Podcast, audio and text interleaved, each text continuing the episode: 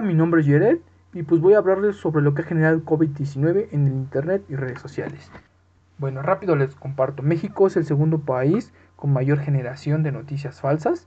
El primero es Turquía.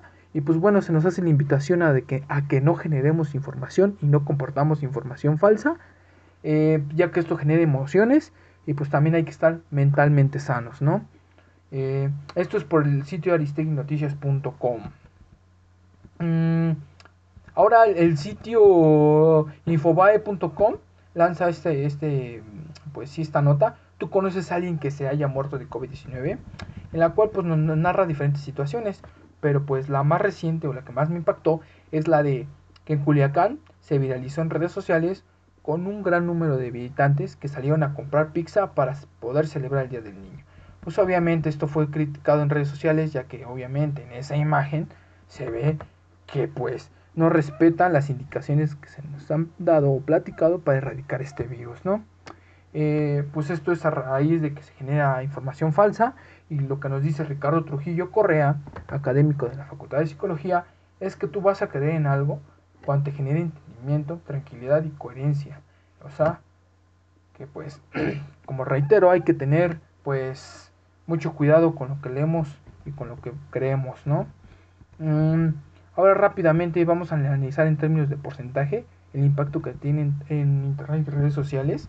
Eh, se ha visto que el 42% ha crecido en cuestiones de películas y series, ha tenido un 34% en lo que es mandar texto, mensajería, etcétera. Eh, lo que es sitios para jugar y interés personal de un 22 al 27%.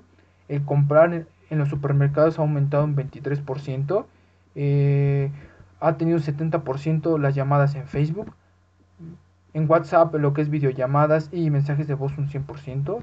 El TikTok se ha descargado un 96% en febrero y en marzo eh, fue la aplicación más descargada. YouTube tuvo un crecimiento del 51% en la categoría fitness y pues en todo lo que tenga que ver con streaming tuvo un crecimiento del 50%. Esto eh, lo pueden ver en directivosygerentes.es. Rápidamente vamos a analizar el sitio vanguardia.com donde nos dice que hasta el 20 de abril se tuvo 155.2 millones de tweets, los cuales ya fueron geolocalizados. El 58.1 es generado por humanos y el 41.9 por bots. Hay que tener cuidado con eso, ¿no? También se nos dice que el 70% de la información es real, el resto que es el 30% no lo es. Esto, reitero, en vanguardia.com.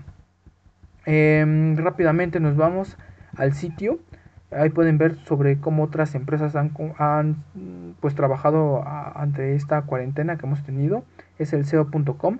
Nos dice que Uber Eats y Instagram han tenido una alianza en la cual pues cuando compartes una historia o una foto va a haber un botón que me envía un enlace. Ese enlace es el de Uber Eats y pues desde ahí vas a poder ordenar tu alimento, ¿no? Esto va a estar disponible para, para ciudades como lo es Chihuahua, Culiacán, Ciudad Juárez, Mexicali, Torreón, Tijuana, Puebla, Mérida, Guadalajara, Monterrey y Ciudad de México. Bueno, pues esto ha sido todo. Fue un gusto compartir este momento con ustedes y nos vemos hasta la próxima. Ánimo, ánimo y un fuerte abrazo.